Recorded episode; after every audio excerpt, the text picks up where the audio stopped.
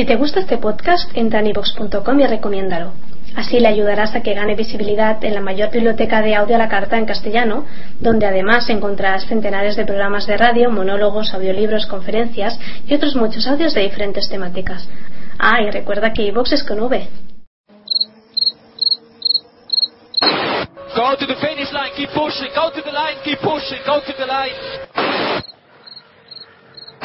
Avanti, Fer, avanti! I'm pushing, I'm pushing, don't worry. Don't worry, I'm pushing like a hell. Che pushing, bellissimo, che pushing, che pushing, continua a spingere, fantastico direi, fantastico.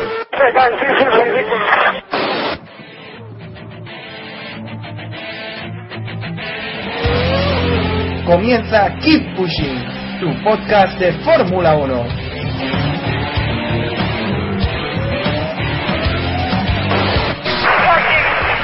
Fucking What a fucking idiot.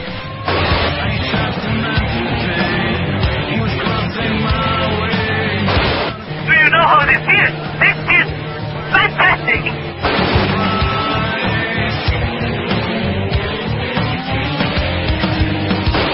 Oh, it's brilliant, guys. Great job. Great job, all of you.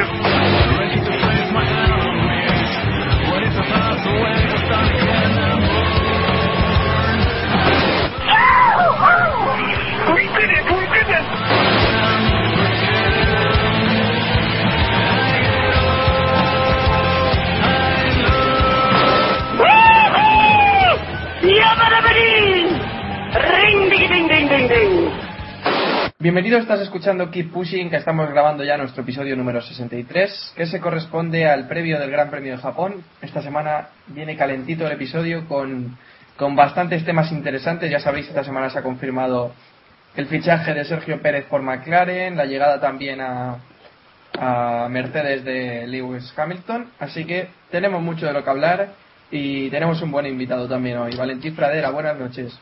Hola, buenas noches. Muchas gracias por sacar este ratito para estar con nosotros. Encantado, un placer. Y por lo demás, ya sabéis, equipo habitual, David Sánchez de Castro de Sportju. Buenas noches, David. ¿Qué tal? Buenas noches a todos. ¿Cómo evolucionan esas quemaduras de tercer grado, Héctor? Van bien, van bien, mejorando. Mejorando, ¿no? También tenemos a Iván y Jan de F1 al Día Hola chicos, ¿cómo estáis? y a Jacobo Vidal también de F1 al Día. Buenas noches. Si está por ahí Jacobo Vidal, que se supone que sí. Sí, estoy por aquí. Tenía el micro cerrado, perdón. Hola, hola. Bueno, pues si os parece vamos a empezar a hablar ya del Gran Premio de, Ja- de Japón. Supongo que hay ganas ya de llegar a Suzuka, ¿no, eh, Valentín? Hombre, es uno de los circuitos auténticos, de los poquitos que nos quedan, o sea, sí, sí, muchas ganas. Y además horario de mañana, que es de los que me gusta también. Pues Estos sí. horarios que nos hacen ser unos incomprendidos. Bueno, eh, madrugaremos un poquito eh, también a veces. Eh, no, mu- no mucho, pero un poquito sí. Otras haremos para ver los libres, que también. Uy, yo ya no tengo edad para eso, ¿eh? yo prefiero madrugar. no, no, no, no. Lo de trasnochar luego se lleva peor y lo digo por experiencia Ya haré yo guardia para los libres. que yo me, eh, cuando corríamos en Fuji eh, recuerdo que me chupé un viernes lo- los- las dos sesiones de libres y me fui a clase habiendo dormido cuatro horas y eso no es muy bueno para la salud, no lo recomiendo, ¿eh? Pero bueno, si Héctor quiere hacerlo, le dejamos. Ahí Bueno, bueno os, os empiezo preguntando qué recuerdos tenéis de este trazado de Suzuka, de este Gran Premio de Japón. Si quiere empezar Iván, Uf, muchísimo. Yo creo que es un campeon- es un circuito en el que hemos visto un montón de, de campeonatos decidirse. Me acuerdo de los de Senna y Pros, de la época de Hill, de Schumacher, eh, incluso Hakkinen creo que ganó los dos aquí. Y, pero voy a destacar el- la carrera de 2005, en la que ganó Raikkonen creo que saliendo decimoséptimo y, y remontando y, llevándose la carrera en la última en la última vuelta adelantando a, a creo. O sea fue una carrera de esas antológicas y creo que, que en muchos sitios las han elegido como una de las mejores de, de la historia. No sé si la, si la recordáis Sí, por supuesto, precisamente el número de F1 Racing de este mes, de la inglesa, que celebran su número 200, y hacen una recopilación de grandes momentos desde el año 96 para acá, que es cuando se ha publicado la revista. Y Suzuka 2005 lo ponen como el segundo mejor momento. El primero es el adelantamiento de Hakkinen a Shumi en, en Spa en el 2000. Pero sí, esta carrera fue apoteósica, no solo por el adelantamiento en la última vuelta de Kimi a Fisichella, sino por la pasada de Alonso a Schumacher en la 130R por fuera. Eso estuvo, estuvo muy, muy bien. Y, y Suzuka, la verdad, sí, yo recuerdo especialmente el, el año 90, la frustración que sentí cuando después de estar esperando tanto el, la carrera para ver cómo se el Se acabó. Senna, Prost, Ferrari, McLaren, duró aquello que cinco segundos. Menos, yo creo. ¿eh? Y, sí, y yo estaba ahí con un amigo, las patatitas, la Coca-Cola y tal, y nada, nos quedó todo sin tocar. Bueno, recuerdos de este Gran Premio de Japón, que es una de las citas que no, no pueden faltar año a año, ¿no, Héctor? Pues no, eh, no. yo recuerdo también, en, ya lo ha dicho Iván, muchos gran, muchos campeonatos han terminado aquí, se han decidido aquí, y yo recuerdo el de Japón 2003, ¿no? que llegaba Schumacher a- para luchar por su sexto campeonato del mundo y tenía que llegar octavo. Salió decimocuarto, tuvo un problema con, con Sato que le hizo eh, quedarse en la última posición y al final eh, consiguió remontar, consiguió llegar octavo de nuevo y sumar el punto que le hacía falta para ganar su, su quinto su quinto campeonato del mundo. Bueno, tenía que quedar octavo si ganaba a Kimi. Sí, Y no, ganó ganar. Barrichello, en Barrichello. reali- En realidad, ese punto al final no le hizo falta. Ganó por Claro, dos. aquí se ve aquí que se ve lo importante ese que es punto le sobró. aquí se ve lo importante que es un compañero de en condiciones, ¿no? También. Y ese es el primer palo a masa del día y, no Y es un palo, es un palo escondido. Empezamos bien. Como en Brasil eh, Alonso necesite que gane masa, bueno, en Brasil igual, igual sí. Lo veo, lo veo hasta difícil en Brasil, ¿eh? Segundo palo a más, os voy a contar hoy, va. Venga, va. Esto puede acabar bastante mal. Pero yo creo que lo van a renovar, ¿eh? Sí, sí.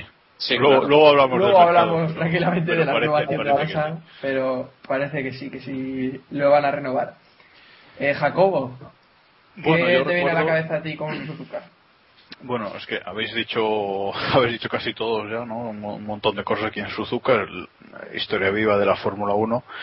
Pero bueno, ya que los habéis dicho casi todos, voy a destacar el, el de 2006, ¿no? Schumacher llegaba, llegaba a Suzuka, pues bueno, con el, con el título casi, casi bajo del brazo. Eh, iba a ganar su octavo título y retirarse, que habría sido glorioso para él, ¿no? Y, y bueno, rompió motor después de no sé cuántas carreras con Ferrari sin, sin un abandono por, por fallo mecánico y, y allá fue. Y luego se apretó el campeonato y que al final ganó, ganó Fernando Alonso, ¿no? Aquel también fue un momento, momento duro de, para Schumi, vamos. ¿Y David? Es que me los habéis levantado todos. Claro, he dejado para el final y... a lo, a lo te clásico. quedan unos que es cuantos, una- ¿eh? Una de, sí, sí, no, ya, pero me refiero, no sé, una de las imágenes míticas que afortunadamente hemos podido recuperar hace poco gracias al documental de Sena fueron eh, aquellos famosos 89 y 88 en, en Japón, esas llegadas a final de recta donde, en fin, todo el mundo recordamos lo que pasó, aquellas aquellas salidas que además son los grandes momentos que se recuerdan de la enemistad en pista entre entre Prost y Senna fueron fueron aquellas carreras. Y, bueno yo creo que es historia viva. O sea Suzuka es de esos circuitos en los que eh, no puede faltar en el mundial de Fórmula 1 es como Mónaco o como bueno Spa o circuitos que nunca quitaríamos del, del calendario precisamente por momentos como este no y aparte yo creo que es un trazado muy interesante que ofrece muchas muchas alternativas es un, un circuito muy muy entretenido Sí, ahora que ahora que hablas de películas, eh, te va a poner de moda cuando estrenen la película de, de Niki Lauda. Sí, yo. Eh, es verdad claro, hay que recordar el primer Gran Premio, ¿no? De Japón, aunque fuera en, en Fuji, ¿verdad, Valentí? Ah, Sí, sí, sí. Ese, ese también. Uno de los grandes. Sí, sí, sí. Eh, James Hunt acabó la carrera cabreado con el equipo porque no le habían asistido bien desde el muro y se pensaba que había perdido el título. Y Teddy Mayer le, le hacía un 3 con la mano diciéndole que no, que has quedado tercero, has ganado. increíble. A, ver la película esta, me da un poco de miedo la película esta, porque claro, Sí, una cosa es un documental como el del Sena y otra cosa es con actores de carne y hueso. Tienen que haber hecho un trabajo magnífico, ¿eh? Para que la cosa no, Sí, no sí, patine. sí, sí, sí. Sí, pero yo creo que nosotros, nosotros somos muy. Claro. claro, no somos público objetivo. Claro, O sea, nosotros le vamos a ver fallos. Eso, vamos, tenlo por seguro que le vamos a ver fallos. Pero, en fin, todo lo que sea llevar la Fórmula 1 un poquito más al gran público, yo creo que es buena noticia. Además, eh, Hunt, cuando ganó el campeonato del mundo, lo primero que dijo fue: Voy a emborracharme ahora mismo para celebrarlo. Muy suyo. Típico, típico de Hunt. Bueno, Qué y- personaje. Desde luego los guionistas de la película Star Rise no se deben tener que haber roto demasiado la cabeza, la verdad. Sí, sin duda. Y, y cuando, de hecho, viendo el documental de escena, ¿no? Eh, creo que fue en F1 Racing, además, donde lo leí, que el público americano eh, no daba crédito a que esto fuera una historia, fuera un documental realmente. Y, y había gente que, que lloraba en el final Sí. de, de, la, de la película, Sí. no por el sentimiento que le daba, sino porque no, no sabría que el final iba a ser así. Gente que desconocía al final, sí, sí. pues, claro. A nosotros nos parece increíble, pero claro, el gran público y más en Estados Unidos no, no tiene por qué conocer los detalles, claro. Y os iba a comentar que me sorprende de personas como Héctor que no hayan comentado el momento endiosamiento de Kamui Kobayashi, que también fue en Japón. Ah, bueno, bueno, también. Ese, ese tampoco lo olvidarán los fans de Kobayashi. Esa temporada 2008, si no me equivoco. 2009. 2009. 2009, sí. 2009. Que se pegó ahí con varios. Hombre, hubo algún adelantamiento un poco al límite, ¿eh? Sí, al límite, quien dice Sí, al límite de irse barriendo al rival, pero bueno. Sí, Iván, mi memoria es muy a corto plazo. Eh, bueno, os quería preguntar por las mejoras que incorporan los equipos eh, en este fin de semana. He leído que Ferrari trae algunas cosillas, que McLaren también trae algunas piezas nuevas. No sé si Jacobo, por ejemplo, está más informado de este asunto. Pues la, ver- la verdad es que no, no tengo mucha mucha constancia de que vaya a haber grandes grandes novedades en Suzuka. Bueno, Lotus dijo que aquí volvería a probar su sistema triple, cuádruple o lo que sea de RS, que, que en teoría deberían usarlo ya en carrera. Mercedes también va a probar su triple de RS, pero no lo va, no lo va a probar en carrera. Y a ver, eh, McLaren, Ferrari y Red Bull, evidentemente que tienen que, que tienen que traer piezas. O sea, se están jugando el mundial, tanto el de pilotos como el de constructores, y ninguno de los tres se, se puede dormir. Eh, me preocupa Ferrari, el bajón que, que tuvo en la última carrera y, bueno, en las dos últimas carreras. Mm, no, la última, Singapur solo. Sí, Y bueno, que, que, que, a ver, Suzuka es un circuito también diferente, en el que Red Bull el año pasado fue muy bien, pero, pero este año sin, sin el difusor soplado pues no, no va a ir así de bien. Y entonces, bueno, eh, hay, que, hay, que, ver- hay que ver, pero es que seguro que, que los tres van a llevar piezas nuevas porque es que, es que no les queda otra. ¿no? ¿Y, ¿Y quién pensáis que puede dominar este fin de semana? Porque mejoras, ya vemos que parece que no, quizás no va a haber muchas, ¿no? Uf. A ver, do- ¿dominará el que mejor se, se adapte a los neumáticos o los neumáticos a, a él, visto lo visto? No sé, la verdad. A, a- a priori no, no, no sabría decir. Tiene razón Jacobo en lo del difusor soplado de Red Bull. Red Bull el año pasado eh, machacó, pero este año no parece que la, que la cosa vaya por ahí.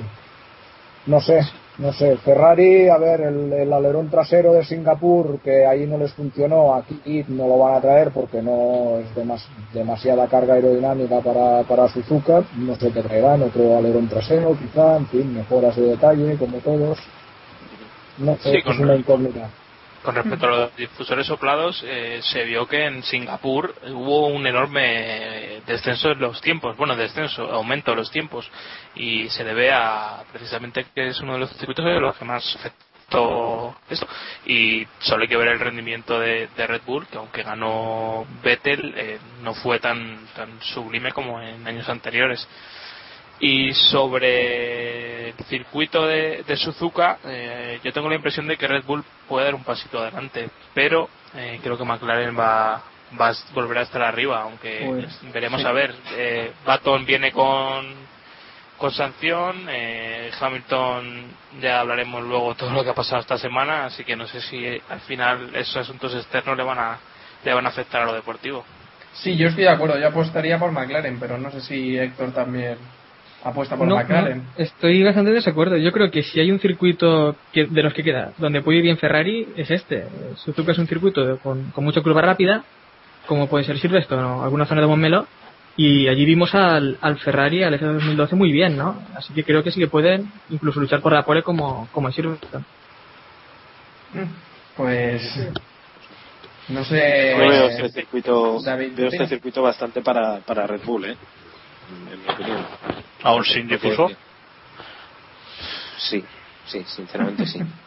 Sinceramente. Disparidad de, opiniones, vamos. Siempre hago la misma pregunta, pero ¿no vais a un, un cuarto en la, en la balanza y pegándose con el, con el resto? Un Sauber, por ejemplo.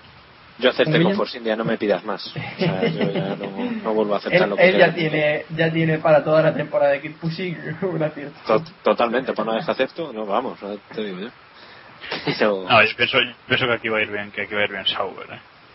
Mm, Pero, me- pero me das- bien para hacer un podio, quizá, no para. Bien, sí, Claro, claro. sí, No, hombre. sí, claro.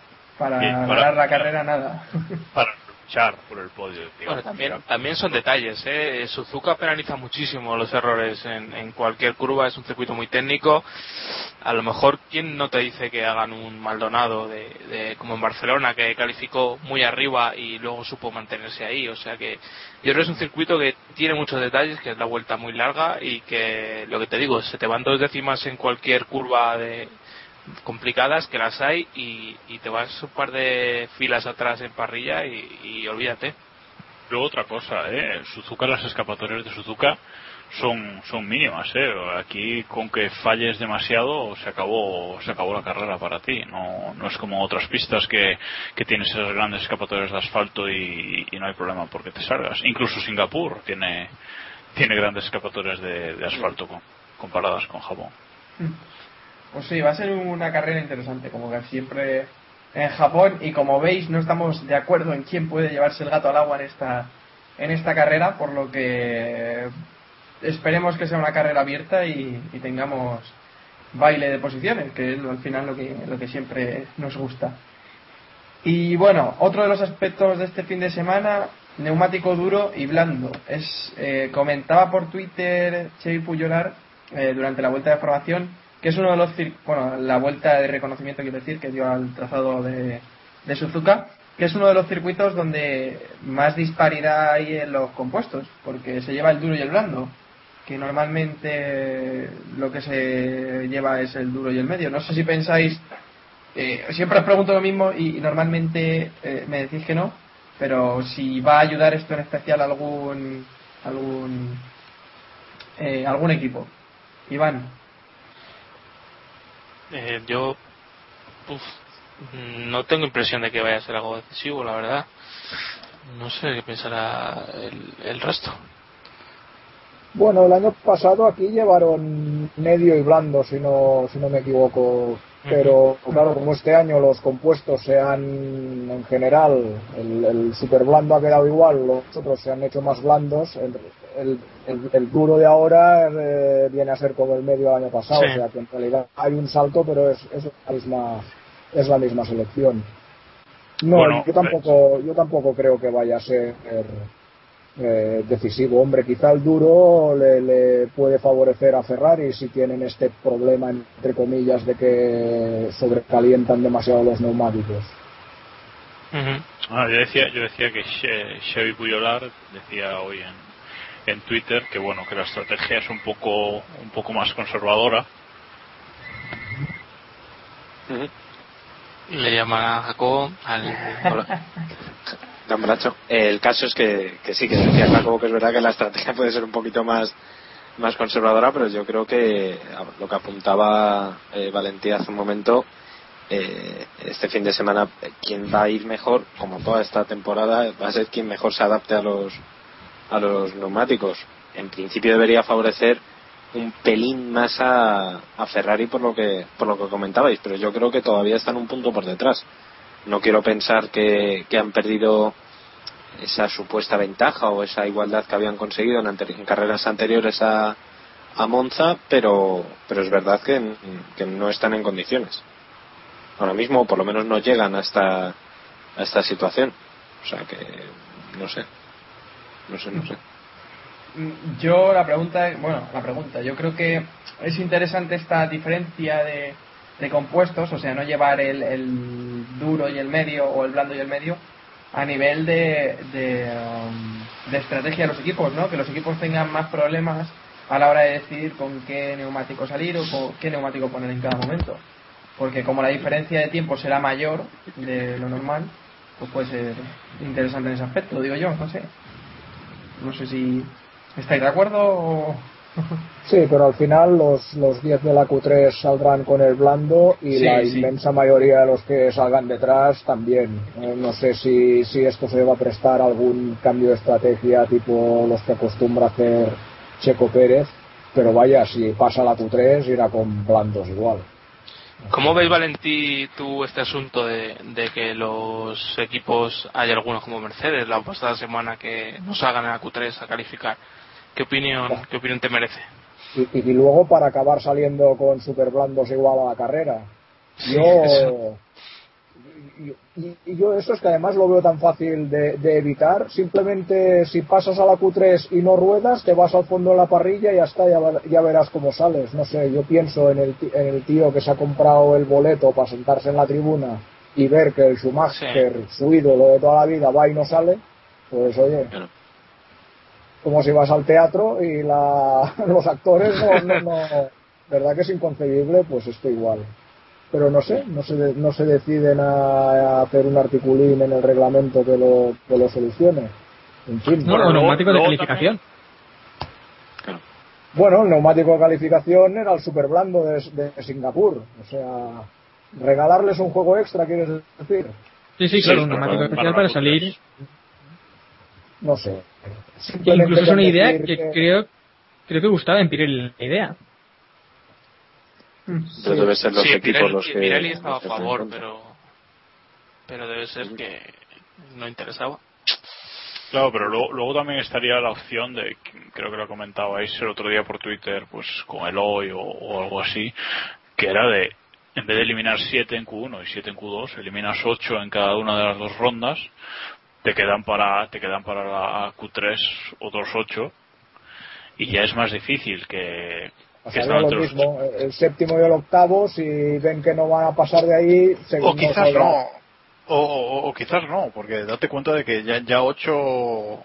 A ver, alguna vez podría pasar, evidentemente, pero ya ocho pilotos eh, más rápidos, mm, yo creo que ya todos eh, se, se apretarían un poco para, para salir más adelante. No sé, creo que sería mejor, aunque bueno, evidentemente el, el problema no se, no se erradicaría del todo. Y bueno, si os parece dejamos los neumáticos para comentar la zona del DRS. La zona de detección está situada a 50 metros antes de la curva 16 y la activación pues en la recta de meta. al fin y al cabo es una de las pocas rectas que tenemos aquí en, en Suzuka, aparte de la recta que hay justo antes de la 130R. Eh, las dos zonas han sido retrasadas, según me apunta Iván por el, por el guion. No, no mucho que comentar, ¿no? Sobre el DRS, así que... No, lo que no sé si simplemente no- que Dieto. Sí, Iván. Sí, Héctor. Héctor, Héctor, No, que simplemente Héctor que al, al, sí, sí. al retrasar la, la zona, pues al menos no estamos, nuestra detección de 130R como el año pasado, que no, no era muy normal, ¿no? Que estuviera, si después vino una chicane, pero, pero- Iván, ¿querías No. apuntar algo? Mm, No, me parece correcto. eh, simplemente porque quería preguntarle a, a Valentí si año y medio o cerca de dos años después de, de la introducción del DRS, él considera que es positivo para las carreras o que a veces nos pasamos demasiado. Bueno, Esto de facilitar los adelantamientos. Sin, sin duda es un artilugio quizá demasiado artificial para, para lo que a los puristas le- les gustaría, ¿no? Pero es que en el fondo, si lo vas a mirar, todo es muy artificial. Obligar a utilizar los dos compuestos, compuestos de neumáticos en la carrera también es una medida artificial. Obligarte a hacer un pit stop y, y montar un neumático que a lo mejor si pudieras escoger por prestaciones no lo montarías, ¿no? Hombre, ha sido positivo, en el fondo ha sido positivo, porque, caray, desde su introducción hasta acá, eh, gracias al DRS hemos visto muchas alternativas, muchos adelantamientos y nos hemos ahorrado más de una procesión. Mm, por- empezando por la de Abu Dhabi 2010, ¿no? Si hubiera habido DRS allí, quién sabe lo que habría pasado. Mm. ¿eh? O sea que en el fondo, bueno, creo que es una que ha sido una medida positiva y su artificiosidad, pues bueno, pues mm, corramos un tupido velo. Está allí y, bien. La- la- no sé si está aquí para quedarse o un buen día en el 2014 quizá o más adelante lo quitarán. Pero vaya, yo ya no, no las como, como antes. Me, me- me- parece bien. Creo que ha sido el balance positivo. Los Sí, pros y los no se- pesan más los pros. Sí, mientras no se cambie el- la forma de actuar del KERS, que no se adapte un poco a lo, al estilo americano del push to pass, eh, yo creo que sí que sí que tendrá hueco en la Fórmula 1, por lo menos no veo razones para quitarlo si lo han puesto. Pues sí. Pues si os parece, esta semana sí tenemos a Héctor que va a hacer su sección, la meteo de Héctor. Me comentaba el sábado que venía, bueno, el domingo, mejor dicho, que venía un tifón para el Gran Premio. Al final, ¿en Sí, qué ha quedado sí. eso? No, que no va a caer ni gota. Ya estamos. No, el, el domingo parece que habrá alguna nube que bajará un poco la temperatura, lo que habrá que tenerlo en cuenta para la estrategia, pero, pero nada más, no va a haber- no hay riesgo de precipitación. Bueno, y decir que me lo decía el domingo que estuvimos en la ETM, sí, me tocó aguantar a Héctor en la ETM, con más gente, ¿eh? no estábamos nosotros solos, por dejarlo claro. bueno, eh, información de servicio F1, y esta semana ya me he fijado en que Iván no me haya cambiado el enlace a la información de los horarios del Gran Premio de Japón, como ocurrió la semana pasada. Algún día te despistarás. No, no, no, ya lo he comprobado. final de año, así. A no ser que tú subas tú la foto y, y me la líes o la edites, no sé. todo, todo se andará. Sí, sí, sí, lo veo venir. Bueno, eh, el viernes empiezan los libres 1 a las 3 de la mañana. Va a tocar trasnochar este fin de semana. Eh, el viernes a las 7 de la mañana, pues si llegas de empalme de- del jueves de fiesta, pues te da tiempo a ver los libres 2. El sábado a las 4 de la mañana los libres 3. A las 7 la sesión de clasificación y la carrera empieza el domingo a las 8 de la mañana. Eh, ¿Puedo dar horario de Centroamérica? Sí. Vale. Adelante. Eh, vale, la carrera es a las 12 de la, de la noche, hora de Centroamérica. La clasificación, por tanto, es una hora antes, a las eh, 11 de la noche. Y no he mirado más, me habéis pillado los entrenamientos, cada uno macho que se lo busque. Pero eso, clasificación y carrera, Bueno. que es lo importante, 11 de la noche y 12 de la noche de, Vale. del, del sábado. Centroamérica, ¿no? Bueno, eh, guiño a nuestros oyentes sudamericanos. Que tenemos, que sí, sí, por eso lo digo, por eso lo digo. No lo digo en broma. Que bueno, gracias por escucharnos también desde la otra parte del globo. Bueno, eh, si os parece, vamos a hacer ya la porra de este Gran Premio de Japón. Vamos a ver por quién apostamos. Me parece que va a haber disparidad esta semana. Y le dejo empezar a nuestro invitado, Valentí. Eh, damos el podio, Valentí, y, y el undécimo, ¿vale? Podio y el undécimo. Sí. Ah, vale. bien. Eh, va, tercero Kobayashi, porque bueno, eh, si el factor casa pesa y el coche va bien, y si acaba tercero, desde luego nos habremos divertido.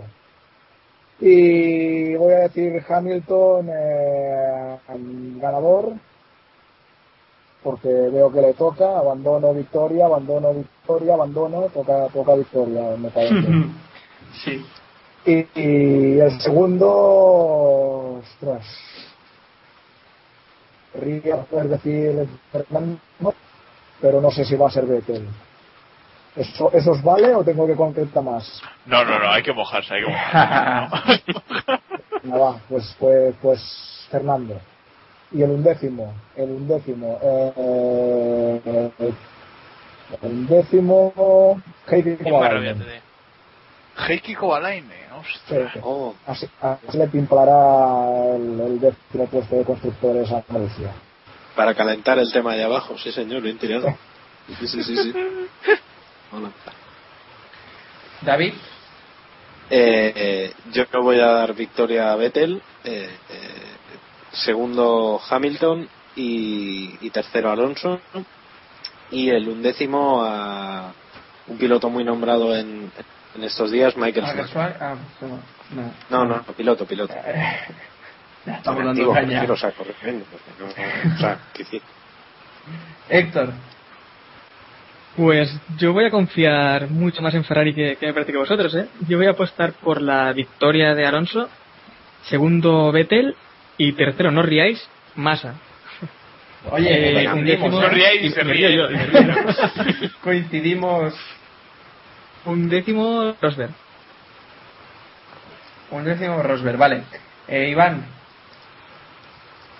Eh, yo voy a mantener un poco lo que he dicho antes. Eh, gana Vettel, eh, segundo Luis Hamilton y tercero Fernando. No me complico demasiado. el décimo, Eh, un décimo siempre se me olvida, eh, Grosjean. vale. Eh, y el último, Jacobo, Bueno, pues yo creo que la estadística no puede fallar, así que como dice Valentí, victoria de Hamilton. Segundo, Fernando Alonso. Tercero, Massa. También, también confío bastante en Ferrari. Y en el 11 voy a poner a Michael Schumacher, que a ver si nos dice este fin de semana qué va a hacer con su vida el año que viene.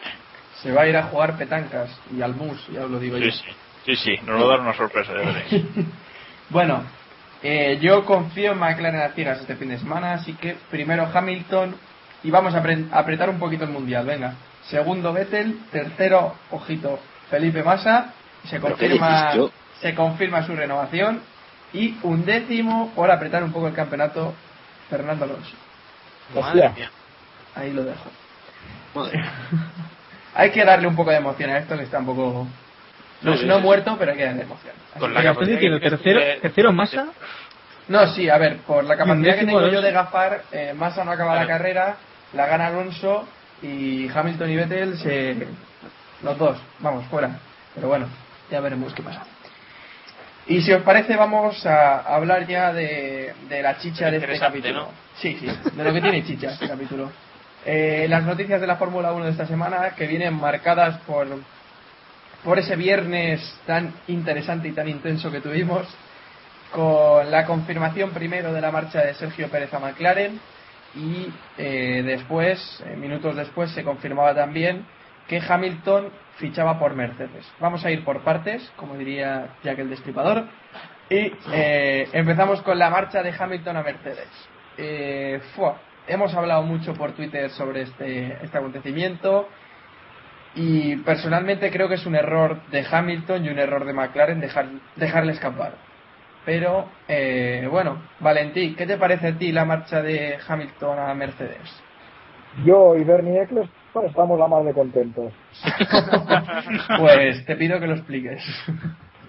Yo, chapó, lo- la motivación ha sido comercial, su representante le habrá pedido poco, no sé, el día de los trofeos se le habrá puesto en ceja, no, no sé la razón última, no sé cuál habrá sido, pero oye, si realmente quiere, quiere ser una leyenda de este deporte, ya ha sido una vez campeón con McLaren, ahora irse a Mercedes y, levantar este equipo y hacerlo campeón y ganar otro título con, con Mercedes, lo que han hecho otros grandes, como Schumacher cuando fue a Ferrari, o ahora que ha ido a Ferrari también.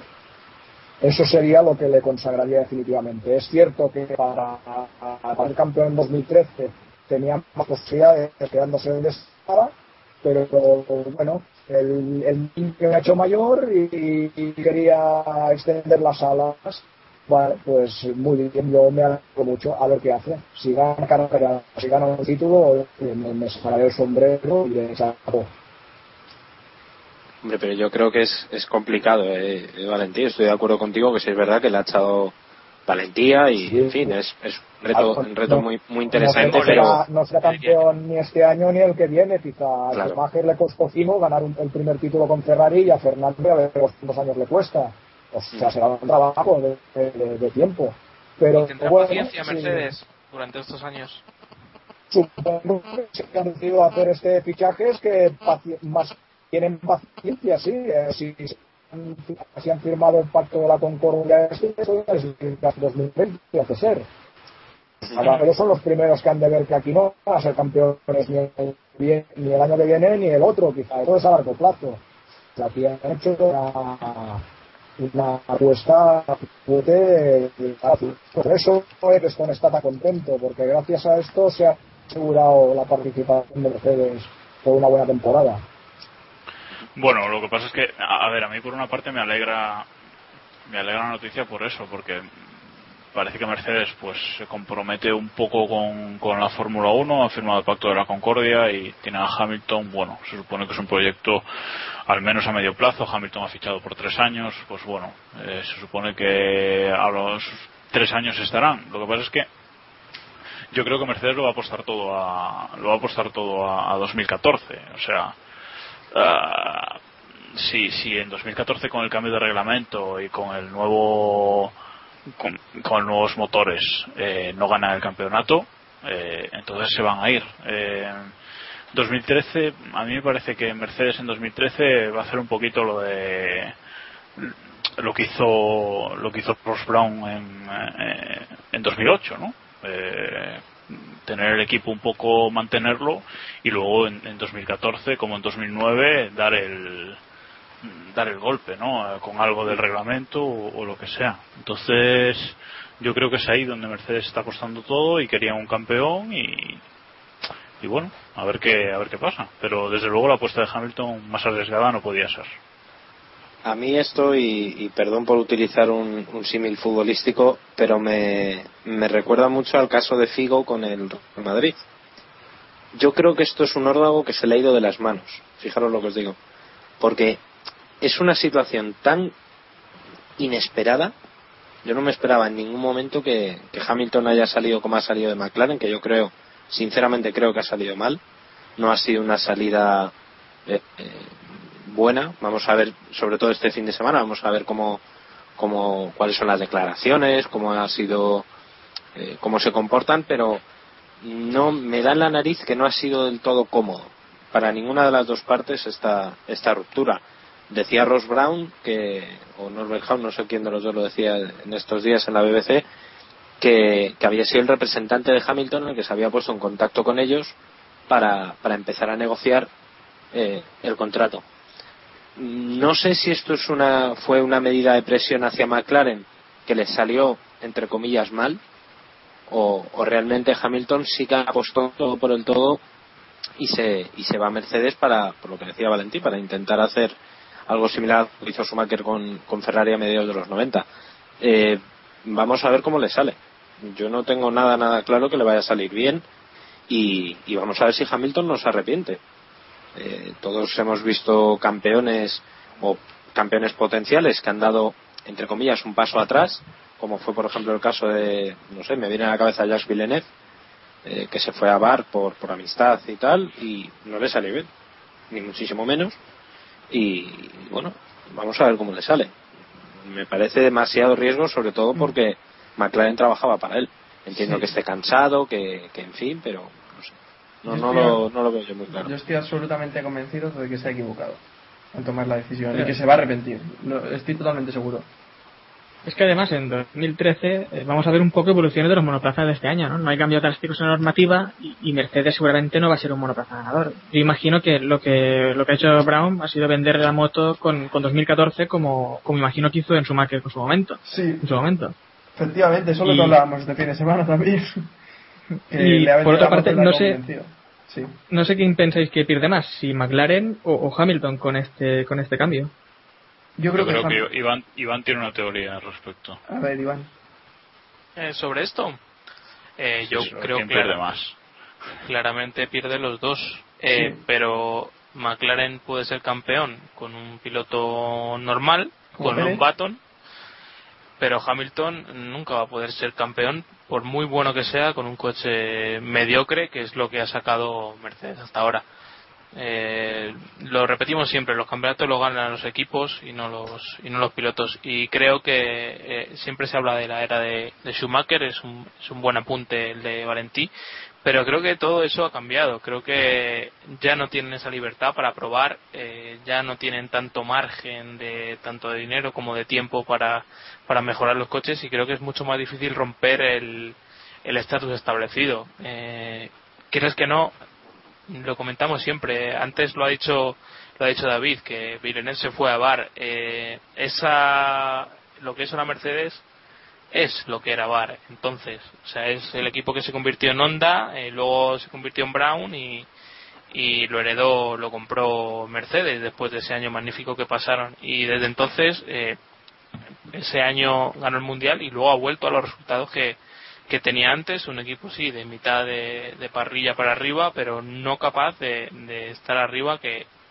yo creo que es complicado que del salto. Eh, no me atrevo a juzgar y decir que es un error a día de hoy, porque eh, de sorpresas está llena la Fórmula 1, pero a día de hoy si, si tengo que decir si es un error o es un acierto, yo creo que es un error.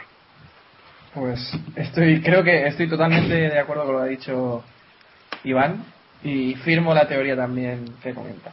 Que Hamilton en Mercedes probablemente no va a poder luchar por el título, pero Mercedes, o sea, McLaren con Pérez, yo creo que sí que podrá luchar por el título. Y bueno, eh, que, va, que Baton es campeón del mundo, eh, tampoco lo despreciemos ahora. Así. No, bueno, pero Baton... Ese campeonato tampoco. ahora, ahora vamos a decir que no cuento, ¿o qué? bueno, hombre, pues. Que ganó Barrichello, eh, solo digo eso, ya está. Bueno, este año ha ganado carrera Rosberg con el mismo Mercedes que va a pilotar Hamilton, o sea que. Bueno, eh, que nos vamos del tema. Si os parece, vamos al otro bando, al fichaje de Sergio Pérez por McLaren, eh, que en este caso yo creo que sí que gana el piloto, porque vamos, saltar de Sauber a, a, de Sauber a McLaren en tu tercera temporada, la que será la próxima, en la Fórmula 1, yo creo que Pérez está un poco verde. Ya sé que Jacobo no comparte mi opinión. Pero ¿crees, Jacobo, que, que McLaren es la mejor opción de Sergio Pérez? Bueno, seguro que sí. O, al revés. Sí, o si Sergio Pérez es la mejor opción para McLaren posible ahora mismo en el mercado. A ver, eh, lo que está claro es que la mejor opción para McLaren era mantener a Hamilton, por muy mal que tal. Esa era la mejor opción.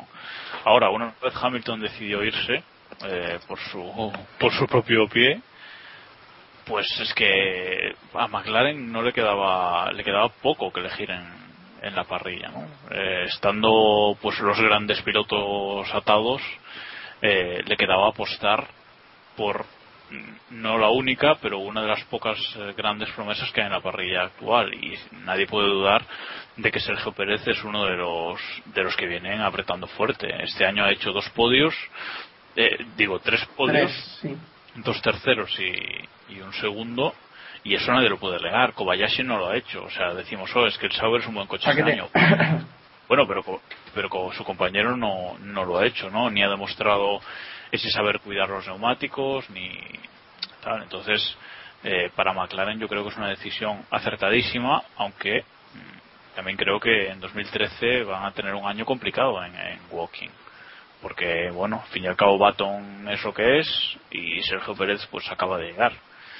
Entonces va a ser un año complicado, pero mm, desde luego el movimiento de McLaren a mí me parece muy inteligente, sobre todo porque también es un golpe moral súper importante a, Ferrari y a su academia de, de, jóvenes pilotos que no vale para nada visto lo visto. Veremos qué pasa con Bianchi, pero, pero es un golpe brutal al máximo rival. Yo creo que el golpe brutal que le podría dar McLaren y Sergio Pérez a Ferrari sería ganar un título.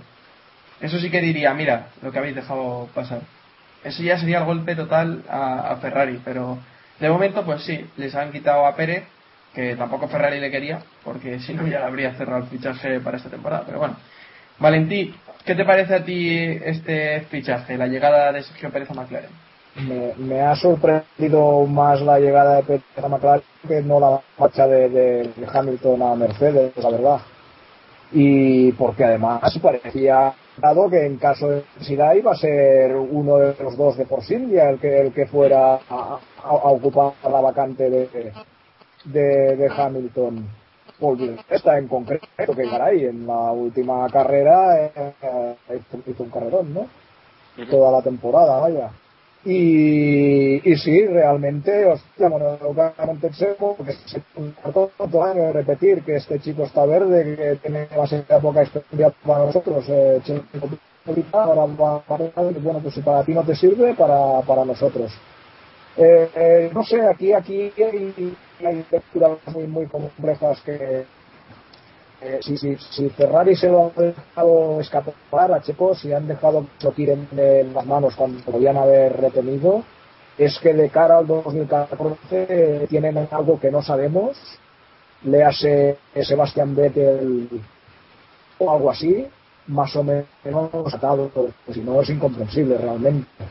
Hombre, ¿tú, Porque- cre- tú crees, Valentí, que, que Pérez, o sea, que Ferrari realmente quería fichar a, a Pérez, pero que le ofrecieron simplemente un contrato de un año y que Pérez lo, lo rechazó? Porque McLaren le ofreció un contrato multianual, que no, no dicen los años en concreto, pero bueno, sabemos que es de más de un año. Ah, Entonces, ahí, ahí es- ahí está. A Pérez no le podían hacer contrato solo para el 2013 porque en 2014 va- vamos a fichar a un tío mejor. Entonces todo lo han perdido. Pero claro, si realmente es verdad que en el 2014 llega Vettel, que es lo que se rumorea sobre todo en Italia, porque si no, si en el 2014 no va un Vettel o un así a Ferrari, sí que creo que aquí la han pasado aunque bueno, 20 dos años por delante, ¿quién no te dice que se está en McLaren 3, 4 o 5 y entonces ya cuando esté realmente maduro va a Ferrari, ¿no? Como fue el caso, por ejemplo, de Kimi Raikkonen. Mm, yo personalmente no creo que el chico acabe en Ferrari, no sé, la, vida da muchas vueltas, sino que se lo digan al propio Fernando que, que pasó por McLaren, tuvo ese año para olvidar y acabó en Ferrari. Pero así a bote pronto yo creo que Pérez, aparte por las indirectas que mandaba por Twitter, eh, no, no tiene muchas ganas de acabar en Ferrari. Si el binomio Pérez-McLaren funciona bien, pues ya veremos cuántos años dura. Pero yo lo veo a largo plazo. ¿Y los demás qué, qué pensáis, David? Hombre, yo creo que hay un, un factor que a lo mejor no hemos tenido, no hemos tenido en cuenta y es el factor Telmex. Sí. Eh, no sé quién lo comentaba el McLaren Mercedes, ¿no? La próxima temporada. Sí, porque Vodafone en teoría, vamos, no sé cuánto le queda de contrato, pero me parece que si no es esta temporada es la siguiente, o sea, no le queda mucho.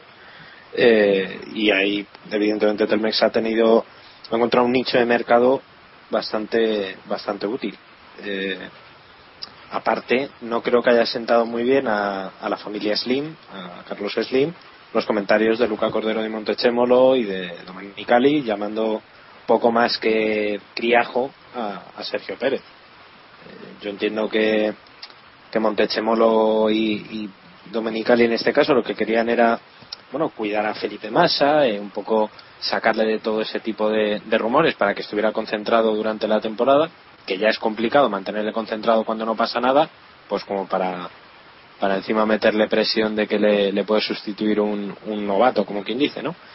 Pero entonces yo entiendo que se hayan enfadado y que ahora mismo las puertas de Ferrari, en mi opinión, a Sergio Pérez se le han cerrado completamente. No, no él, sino bueno, su entorno, su, su agente nuevo que ha estrenado agente, que es eh, Adrián Fernández. Em, y no es eh, Jaume Sallares, que ahora se va de. eh, no me acuerdo el cargo, pero va a estar en la Fórmula E, eh, concretamente en este nuevo campeonato de coches eléctricos que ha montado la FIA. Y, y bueno, eh, el caso es que para Sergio yo creo que es una grandísima noticia fichar por un equipo como McLaren, porque ahí es donde puede tiene más margen de mejora, sin duda, porque tiene un coche ganador o virtualmente ganador y puede demostrar si realmente es un piloto que apunta maneras o es solamente bueno, piloto bueno que, que se va a quedar ahí. Yo creo que el año que viene no podemos exigirle el título, pero, pero igual dentro de un par de años o, o tres, igual sí. ¿Y Héctor? Pues yo como decía Valentín, lo que me extraña es que, que no haya sido uno de los pilotos de Force India, ¿no? Que lleva McLaren. Que, que es que además ya conocían, ya conocían mejor el, el motor Mercedes.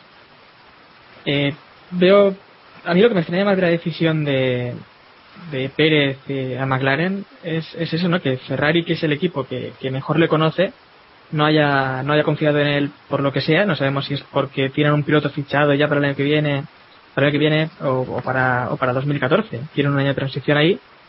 Pero es que lo que no se entendería es que renueven otro año más, ¿no? Para que continúe con los resultados que está, que estamos viendo de él. El palo más apuntado, Jacobo. Y, y lo que me sí. extraña más, Tres, lo que ¿no? me extraña Tres. más es eso, ¿no? Lo que me extraña más es eso, que, que no hayan confiado en Pérez, viendo que en el segundo asiento hace falta alguien. Yo lo que espero es que, que veamos ahí a, a Resto o a ¿no? Es que igual el Pero- tema es que tienen un, un piloto fichado para 2014 y fichar a Pérez por un año, el, el checo no lo aceptaba. Que yo creo que era la nariz que puede ser eso. Un ¿Qué año, hacemos entonces o sea, este año? ¿Renovar a más? ¿Otro año más? Pues te comes a masa. Más vale lo masa conocido. Bueno. Que lo checo por conocer, o sea. Antes, Apunta el palo. Es, es raro porque, porque claro, eh, Ferrari ha jugado a Checo en Llorano, ha hecho sesiones de simulador y tal. Si aún así lo han dejado escapar tan alegremente, es que no sé, ahí los datos que han visto no, no les han... Y en cambio se han tomado tantas molestias en recalcar que lo ven todavía inexperto, que tal y igual. No lo sé. Igual no lo ven tan bueno como, como McLaren se piensa que es por estos tres podios y tal. Yo- A mí me, me, me, me extraña, pero. Yo eh, le, le querría recordar a un miembro de este podcast sin, sin ir a mala, eh, David, que dijo que, que eh, Checo iba a ser piloto de Ferrari porque Colayani cuidaba mucho los detalles y esas fotos que habían salido de él vestido de rojo iban a ser un a ver, presagio. ese detalle, a mí ese detalle me pareció muy significativo. O sea, que de repente saliera Sergio Pérez vestido de rojo en Fiorano, tiene unas pruebas y tal, cuando eso lo tienen hipercontrolado, a mí me pareció en ese momento eh, bastante significativo. Sé que todos os reísteis de mí, uno de ellos Iván, que sé que tiene margen y tiene opinión sobre este tema, pero a mí en ese momento me sorprendió, no sé. Iván, por alusiones. Eh, sí, me parece que era una buena, una buena idea entonces. Eh, como pensar que, que las palabras de Montezemolo, como yo interpretaba, que eran al rebajar la presión de, del chico, pero al final se ha visto que, que no era nada, nada así, que era realmente lo que Ferrari pensaba.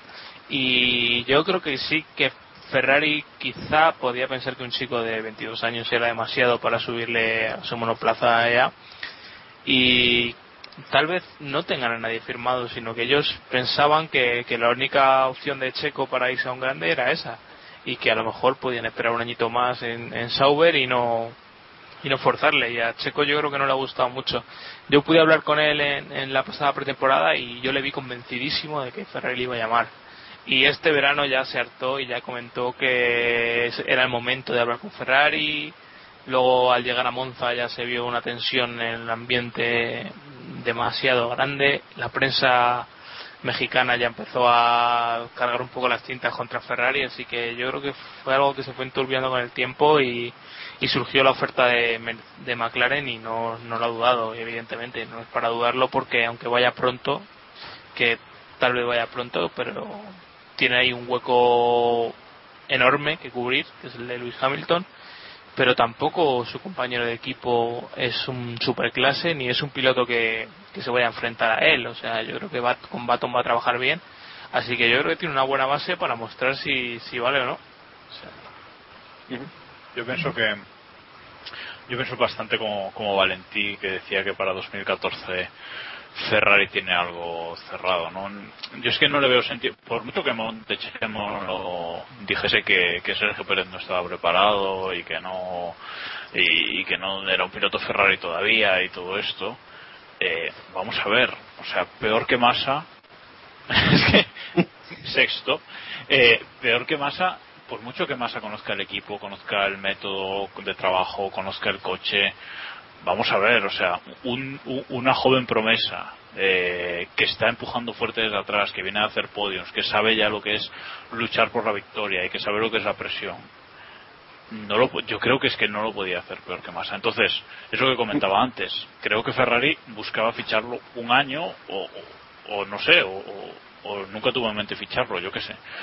Pero, pero es que si no, si Ferrari no tiene algo fichado para 2014, que yo creo que sí, entonces han sido gilipollas. Pero, pero bueno, eh, sí, hablando mal y pronto, Vettel termina contrato el año que viene con, con Red Bull y yo creo que, que 2014 es el año en que Vettel pierde el culo por ir a Ferrari, pues, aunque muchos digan que no, pero lo ha dicho él, él, mismo lo ha dicho varias veces y yo creo que 2014 es el es el año, dos años compartiendo equipo con Fernando Alonso para aprender y luego quedarse él como como líder indiscutible. Lo veremos, pero también se decía que, que Alonso no tenía nada firmado con Ferrari ni ningún precontrato y la cosa estaba ahí firmada para después se ha confirmado que el precontrato para 2011 llevaba tres años tres años firmado no o sea que aunque después llegase aunque después llegase un año antes no tú ves Valentí tú ves esa posible alineación de de Vettel y Alonso no no si la ves posible sino que si Ferrari va le ves capaz de, de meter a dos gallos así en el mismo corral Sí, es, es la única teoría que le da un poco de sentido a toda esta movida de, Pérez, Massa, Hamilton, etcétera. Eh, sí, sí, yo a Vettel hace, hace años que, que, que veo como futuro hombre claro, luego Fernando y, ha convertido Maranello en, su casa y, y se quizás hace extraño pensar en una Vettel Alonso, que saltarían chispas, que habían polémicas no lo sé, Ferrari quizá también ha visto que, que necesita un, un, segundo piloto que sea un número uno, porque si no el título de constructores no van a ganar. Y, y bueno, se ha habido oportunidad de, atar a Vettel con un precontrato o algo y lo han hecho y esta es la única explicación que encuentro para el tema este de Pérez y, o sea, creo que sí que 2014 Alonso Vettel, ahora yo, yo en un 80% digo que sí, que es factible y que por ahí deben ir los tiros. Sí, bueno. quizá con el, con el nuevo túnel de, de Maranello venga un rubito. Nunca sabe. Tendremos que esperar un poco para, para ver qué pasa con el futuro de, de Vettel y si está unido a Ferrari o no. Bueno, si os parece, eh, volvemos esta semana con las rondas rápidas que han causado furor entre nuestra audiencia. Y ronda rápida, ¿dónde metemos a Schumacher en 2013? ¿Sauber? Eh, ¿Jacobo? Pero tiene que ser ronda rápida, esto no se puede argumentar. no, Venga, hombre, te doy 30 segundos para que lo argumentes.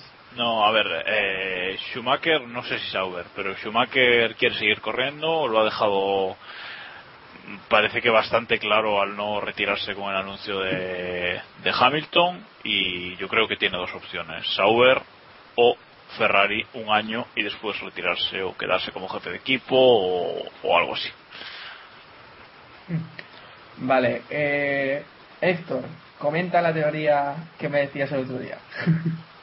no recuerdo qué teoría te decía. Me dijiste que Schumacher se iba a Yamaha, pero bueno. Eh, ah, bueno. así, así va Héctor el domingo. Bueno. No, eh, simplemente veo lo mismo que, que Jacobo, ¿no? Eh, Sauber, lo más probable, o, o, por qué no, ¿no? Un año ahí en, en Ferrari que creo que es más un sueño, ¿no? Que una, que una realidad. Pero lo que estoy seguro es que Schumacher no se retira, o al menos no quiere y va a agarrarse lo que, a lo que hay por ahí. También porque con una temporada más me parece que superaría a Barrichello en número de grandes premios disputados. Sí. A mitad de temporada más o menos lo superaría ya. Bueno, sería final me parece, porque estará a unos 20 por ahí. ¿eh? Ahora te confirmó. Eh... Pues creo que son 3.17 lo que hizo Rubens, si no me equivoco, y Valentín seguro te lo sabe de memoria. Ay, sí. 323. Pues, no, sí, más iba a decir, 320 algo, no sé. Ah, y no, Schumacher no, va por 301. Bueno, siempre hay esa, esa, esa pelea de, de, las, de las comparecencias y los grandes premios disputados, ¿verdad? Sí, sí.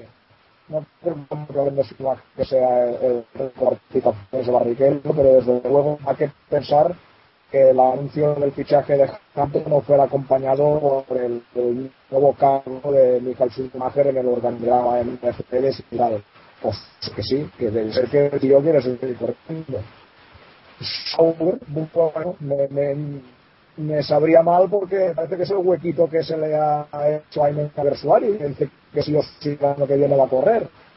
Parece que ahí es donde un equipo para entre los 10 primeros, pues, eh, parece que es lo, lo ideal. Eh, eh, el retorno a Schumacher de, de Schumacher a Ferrari, eso sí que no lo veo. ¿eh? Que antes a Vettel con Alonso en el 2014 y a Schumacher en el 2014. Bueno, y, ¿y por qué no veis a Schumacher de verdad en la DTM, por ejemplo? Yo lo digo en serio, sí, ¿eh? Si en, si en el DTM lo haría Porque muy ya bien. está el malo, ya está el malo, oye. Claro, Uf, malo lo que pasa volvería a encontrarse con Ralph, entonces volvería Este a fin de sacarle las- semana hizo una carrera lamentable. Como siempre. Sí, sí, bueno, pero-. Si no me equivoco, estuvo ahí, ahí con Susie Wolf, estuvieron luchando toda la carrera, por eso lo digo todo. Pero bueno, No te digo nada. Iván, ¿eh, ¿dónde ves tú a Schumacher? Pero después de meterte con mi sushi, me, me dices esto. Claro, hombre, por alusiones. Eh, yo Schumacher mm, no termino de verle en Sauber. Es que Bien, alguien que aporta. No, eh, no me parece que haya demostrado tanto como para que Sauber le falle. A lo mejor estoy viendo una estupidez y la gente me va a matar por esto. Pero deportivamente, ¿crees que Sauber tiene más justificación en llamar a Schumacher que a buscar a cualquier otro? No, no, no, tiene sentido. Como no fuera por razones comerciales, que tampoco las veo, que va a pagar todas las... O sea, no, no, no lo veo, no lo veo en Sauber. Hombre, y si, y, si. Petron- y si Petronas y si Petronas sigue a Schumacher Sí. a Sauber con la salida de Telmex. Pero a ver, y Petronas, ¿qué, qué, qué interés tiene en eso? O sea, estamos, si vales lo que tu última carrera, estamos hablando de un tío que iba a hacer yo eso y bueno, me, me cuelgan desde el palo mayor. Bueno, igual, igual Schumacher gana en Brasil, que- quién sabe. Claro, es que esto, es- ahí estamos, es- o sea, tenemos un factor que se nos olvida, quedan varias carreras, quedan cinco carreras, eh, cinco o seis, ¿no? ¿Cuántas quedan? ¿Cinco? Seis. Bueno, no, Seis. seis, seis carreras, eso. Eh, y como en una de estas gane Schumacher, ya la tenemos montada. O sea, como de aquí a, claro, de aquí a que Schumacher anuncie lo que carajo vaya a hacer el año que viene y, y, ahora- y de repente en una de estas gane, pues ya, ya se monta un cirio pascual. Yo personalmente creo que el quien más quiere eh, a- eh, que la- el fichaje por Sauber se produzca es, es Sauber. Hmm. Porque Schumacher evidentemente en Sauber está muy por encima, por historia, por calidad pasada, porque presente ya no, no le queda, o bueno, sí le queda, pero no lo ha demostrado. Eh, y evidentemente la, la teoría de Ferrari es yo creo más un deseo de los tifosi que una, que una realidad fehaciente. Evidentemente no creo que Ferrari tuviera ningún problema en abrirle los brazos a Schumacher, pero no como, como piloto, sino bueno, un cargo, no sé, a lo mejor un tipo asesor, algo parecido a lo que, a lo que tiene Alex en Williams, o no sé, o a lo mejor de, no sé, un cargo un poquito como el que le han puesto ahí a Niki Lauda. Con Alonso ahí yo creo que, que no ha lugar para nada que Schumacher vuelva a Ferrari de ninguna forma. Ojo, que sería muy bonito y sería muy poético y sería espectacular. Último año de Schumacher en competición, que sea en, en Ferrari, pero no al lugar. No, no sería lógico. Yo creo que Schumacher no debería aceptarlo incluso, porque no, no tiene sentido aceptar ser el escudero a estas alturas. Schumacher ir de escudero de alguien. O sea, no, Nah, no- no es lógico. Yo no lo veo. No, sería escudero por su rendimiento simplemente. O sea, no tendría que ejercer el, eh, ese Claro, papel. claro, pero tendría, pero tendría que aceptarlo. Y yo quería quería lanzar otra otro asunto. Eh, Sauber, eh, Telmex se supone que se va con Checo. Eh, creo que es bastante probable, o al menos esa es mi visión, que el señor Slim siga poniendo dinero ahí para, para subir a Esteban Gutiérrez. Eh, ¿Veis ese segundo asiento ya quitando Schumacher para Alguersuari? ¿O no acabáis de creer en eso? Vale, eso eh, planteas que Kobayashi se queda fuera, ¿no? Sí, eh, sí yo Kobayashi el año pasado le, estuvo casi casi fuera y este año yo creo que lo va a tener más difícil. Yo lo veo factible. Lo veo factible. Hombre, yo no, sé qué, no tengo ni idea, pero, pero potencialmente tiene más más valor comercial Schumacher que Alguersuari. Eso no, no, no, pero bueno, sí, claro, obviamente que se refiere a la pareja Schumacher-Gutiérrez o Alguersuari-Gutiérrez. Pues yo es que al que no veo es a Gutiérrez, pero bueno, no sé. Escucha, yo creo que hay, yo creo que hay cuatro pilotos para dos asientos en Sauber. Creo que está Schumacher por un lado, sí, que parece que, que todas las fuentes confirman que es así, que, que, que podría ser. Eh, luego está Esteban Gutiérrez, que viene de abajo con el apoyo de Telmex. Jaime Alguersuari, que yo creo, sinceramente, por mucho que se hable de Force India, que el hueco que tiene, que puede tener Jaime en la parrilla para el año que viene es Sauber solamente. Y luego, bueno, o Caterham, pero eso ya dependería de otros factores. Y, y luego Jules Bianchi. Eh, Ferrari tiene ahí a un piloto de, su academia de jóvenes pilotos mm, prácticamente parado, haciendo de probador en, en Force India, y ahora que se le ha ido Sergio Pérez. prácticamente a punto de ganar la, las World Series, que es la segunda división, por mucho que no vendan GP2. No, pero es que además, después de haber recibido este palo durísimo con Sergio Pérez, yo creo que Ferrari tiene que colocar, tiene que colocar a Jules Bianchi en la parrilla del año que viene como sea, porque es que si no su, su estructura, nadie va a apoyar su estructura. Pero es, que eso abre distintas puertas. Eso yo veo que abre distintas puertas. Porque la primera pregunta es, ¿va a estar Bruno Senna en Williams? Bueno, si no está Bruno Senna, está, está Botas. O sea, es Vale, tienes a Botas. Eh, si no gana bueno, lo que se está hablando de los problemas que puede tener Maldonado como Chávez.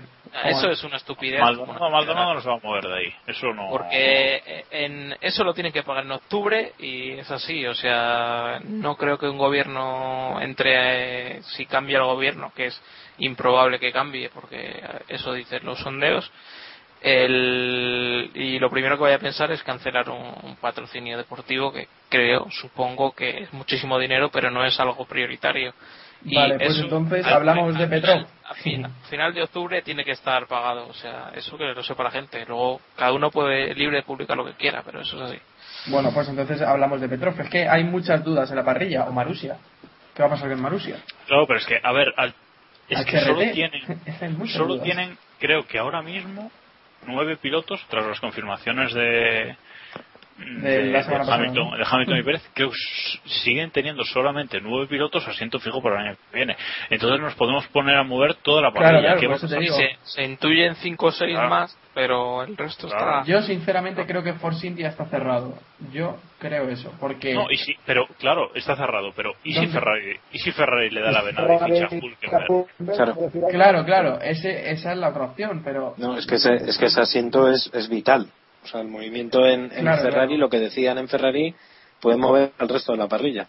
Mira, decía, decía el de la, decía el de la, uno de la BBC el otro día, no me sale el nombre, pero bueno. Eh, uno de los que normalmente por Twitter dice no sé qué. sí es que no, no me sale el nombre pero bueno eh, decía el otro día una fuente súper fiable me dice que que Nico Hulkenberg está cerca de fichar por Ferrari, solo falta la, firma. Y luego decía en otro tuit seguido, ponía, el tema es que otra fuente eh, fiable al mismo nivel me dice que Massa está a punto de renovar, ¿no? Entonces, entonces claro, no sabemos nada, es como no decir nada. Andrew Benson era. Eh, Andrew, Benson, Sí. Eso, sí, sí, sí. Hay, hay un detalle que, eh, por acabar ya con el tema de este movimiento este raro, eh, Luca Cordero y Montechemolo en el Salón de París, en el Salón del Automóvil de París la semana pasada, cuando le preguntaron acerca de cómo había sus pilotos y tal, eh, mm, en fin, él decía que Alonso era el mejor piloto que había visto en la historia y tal, y, y cuando le preguntaron por Massa dijo, bueno, tengo que tomarme unas semanas para reflexionar. Es decir, Felipe Massa no está renovado ni muchísimo menos, pero ni muchísimo menos. Por lo menos eso es lo que yo desprendo de las palabras de Montechemolo. O sea, yo creo que todavía se lo están pensando. No creo que dependa mucho de los resultados que pueda conseguir Massa, porque no va a ganar mm, tres carreras de las que queden, no las va a ganar. Eh, vamos, eh, yo creo que lo que están haciendo es que si no encuentran un sustituto de garantías hasta 2014, es decir, un piloto que puedan firmar un año, eh, que es complicado, eh, no van a no van a echarle. Aquí la pregunta no- es, ¿qué banco puede absorber el Santander en, en Alemania? Pues, no sé. Igual es al revés. pregunta. que Están las cosas en Alemania que absorben cosas de aquí. ¿no? Esa es la pregunta que a mí me surge. Bueno, eh, Pero, eh, volviendo sí, sí. un poco al tema antes de, de Schumacher, ¿sabéis ahora ya por qué en Ferrari querían tres monoplazas por escudería? Ah, claro.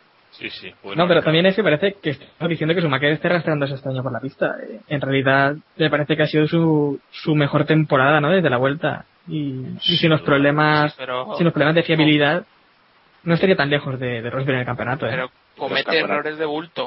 O sea, el error eso- del otro día es sí. que Y acuérdate del inicio de temporada. Que habían en las seis primeras carreras, en las siete primeras carreras, hizo un décimo. sí. O sea, tenía un punto en siete carreras, mientras su compañero había ganado. Pero tampoco simplemente por, Tampoco se- por errores suyos, ¿eh? No, sí, sí, pero... vale, pero el hecho es el hecho. Y no ha sido, o sea, no se está arrastrando, pero es que el peso que lleva detrás, el peso histórico, lo que ha sido Schumacher, verle así, pues me da un poco de penica. A mí, personalmente. Pues sí. Es un poco crecimiento, como cuando, crecimiento. como cuando Michael Jordan no estaba en los Wizards y no era capaz. Claro. Es- sí, tenía que poner-. Es que Bueno, hay una, una retirada a tiempo, a veces es una victoria. Pues sí. Pues sí. Y esta semana también hemos conocido el calendario definitivo de la temporada 2013. Y decimos definitivo, lo tenemos que coger con pinzas porque no se confirma que vaya a estar Nueva Jersey porque todavía parece que no ha firmado el contrato. Lo que sí que se confirma es que la temporada 2013 no vamos a ver el Valencia Street Circuit. No, tan solo tendremos una carrera en territorio nacional, ¿no, Valentí? Sí, eh, y tampoco está el Gran Premio de Francia, que eh, parecía un tiempo durante este año que parecía que iba a entrar seguro, pero igual lo vemos en lugar de, del, del Jersey si, si estrella por el camino. Aunque de maneras, eh, Manicurs no sé si será, pero si ha de ser por rigar con patas de asfaltada, a mí la verdad no, no me gusta no me gusta tanto asfalto. Me quedé un poco frío viendo las dos series este fin de semana. Un poco frío con, con Manicurs, ¿no? La verdad es que... Con Paul, con Paul Ricard. Con Paul Ah, con Paul Ricard, perdón. Sí, sí, sí. Tan- manía de hacer todas las escapatorias asfaltadas y luego penalizar a los pilotos por utilizarlas, a mí la verdad, yo encuentro la escapatoria asfaltada justificada en casos muy particulares como la 130R, de ahí por motivos de seguridad, pues vale, pues tiene que haber escapatoria asfaltada. Este también lo vimos con el DTM este fin de semana. Parece que Sí. es una obra que permite al circuito dar el paso de circuito montón a circuito moderno, ya, tipo de circuito. Sí, parece, parece que, que lo de circuito moderno es por, por tener escapatorias de, de asfalto, ¿no? O sea, es poco... Claro, y luego los pilotos los usan, la venden, porque ya que es, es asfalto, pues tiras largo y entonces te penalizan por utilizarlas. Deja la hierba y la grava y ya verás cómo más van a estar haciendo por allí. También hay De hecho, cierto... vimos, Sí, sí. vimos el otro día como a Carlos Sainz eh, le avisaban de que, de que no siguiera utilizando ¿no? mucho, mucho más la escapatoria. Sí, ya le han sancionado bastantes veces. Por eso Sí, sí, este año. sí. Sí, eh, le avisaban a Carlos Sainz. Es una batalla perdida porque, claro, como es un tema de seguridad, esto hoy en día ya está bruto. Ahora, ¿qué seguridad es necesaria, por ejemplo, en la chicane de Spa, por decir algo? Allí también una carrera tan bonita como vimos en el 2008 con Hamilton y Kimi, nos la chafaron por culpa de una penalización por cortar esa chicane. Si en vez de asfalto ha habido grava, ya se hubieran preocupado de por Pero bueno. Pues, pues sí, aquí si, si queréis lo dejamos ya aquí con el, con el calendario y vamos a hacerle un par de preguntas a, a Valentí, eh, como por ejemplo si sabe algo nuevo sobre la revista F1 Racing en su edición española, si hay alguna novedad. Ha habido momentos que pensaba que estaba la cosa casi pero, pero al final por A o por B se, se ha torcido y actualmente al día de hoy hay, hay algo, hay algo entre bastidores que se mueve, pero que no termina de arrancar. O sea, que, que- que si preguntas ahora, te diría que no, que de momento no vuelve. Y de cada año que viene ya, ya veremos. Bueno, Eh, ya son mejores noticias que la última vez que hablamos. Que estaba la cosa pintada muy feo. en, en julio, finales de julio, casi, casi eh, No recuerdo cuándo fue. No, hablamos en, en la pretemporada, pero en julio llegó a estar casi casi atado que, que la revista volvía a salir. En agosto de septiembre. Aquí se torció. Bueno, Y hasta, ahora, hasta el año que viene, eh, nada ya, ¿no? no, no, hasta el año que viene nada. Y ya veremos, porque claro, va pasando el tiempo y cada vez la empieza más. eh, la editorial inglesa es sacarla, porque para ellos es, es negocio. Pero a día de hoy la cosa no está a mucho menos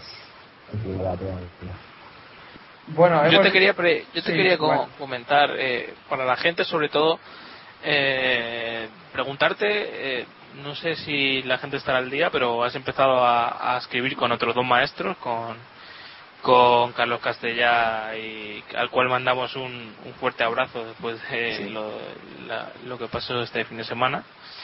Eh, tuvo una pequeña indisposición por lo que hemos podido saber. No sabes si está mejor Valentín Sí, he hablado con él, está, está en Barcelona acá en casa y bien, ha ido al médico y creo que le harán tal, pero está, está bien ya. Está bien. pues decía con- junto a él y con otros eh, grandes nombres de, de- del deporte del motor habéis creado una revista que se llama Revista Stories Hemos creado, Bueno. han creado Carlos Castellá y Martí, el resto colaboradores. Pero bueno, eso es un ¿eh? bueno pero Pero, eh, bueno, acaba de arrancar, ya veremos en lo que, en lo que acaba. No sé. En el momento a la gente parece que le gusta. sí yo la recomiendo enteramente la verdad es que hay incluso cosas que, que personalmente pensaba que no me iban a llamar la atención como noticias de, de rallies o, o demás que al final me acaban te acaban enganchando porque son historias que, Sí, que al fin y al cabo van un poco más Estas batallitas contadas de- desde dentro siempre, siempre interesantes. Y bueno, la última, eh, el último texto que, que has escrito eh, sobre Javier del Arco, uno de los mayores periodistas de, la historia de nuestro país, me atrevería a decir, sobre, sobre la historia de, los especializados en motorsport. ¿Nos puedes contar un poquito por encima cómo, cómo está el maestro? Pues lo, he ido a ver esta mañana. que, Mira, te está ingresado en una residencia porque necesita, necesita cuidado eh, intensivo todo, todo el día. Sufre de Parkinson y cada vez está, cada vez peor. Y, y se le ve caso.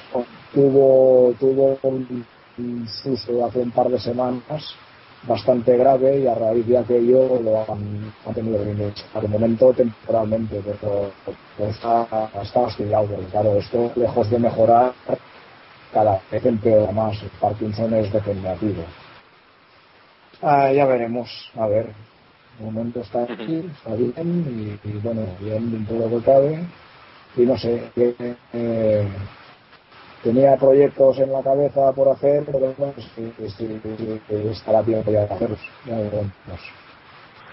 Bueno, pues si os parece vamos a cerrar ya aquí el capítulo porque estamos teniendo bastantes problemas de sonido y apenas se entiende lo que nos está contando Valentí. Así que nada, agradecerle que haya estado con nosotros hoy y, y si te parece para cerrar, si nos dices quién, quién crees que va a ganar el Mundial a estas alturas del campeonato. Eh, como a los McLaren los veo lejos, a uno muy lejos, al otro bastante, eh, y ya a él. A, a Vettel. A Vettel. Vale, es que se te, se te entrecorta mucho, pero bueno. Gracias por estar con nosotros, Valentí, y esperamos poder tenerte de nuevo otro día, a ver si podemos conseguir mejor sonido para la próxima vez. Gracias a vosotros. Chao.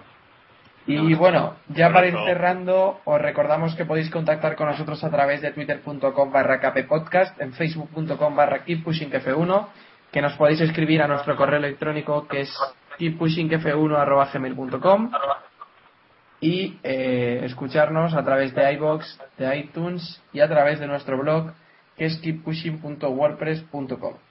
Así que poco más que contar, nos escuchamos después del Gran Premio de Japón y recordad, keep pushing al máximo. Adiós.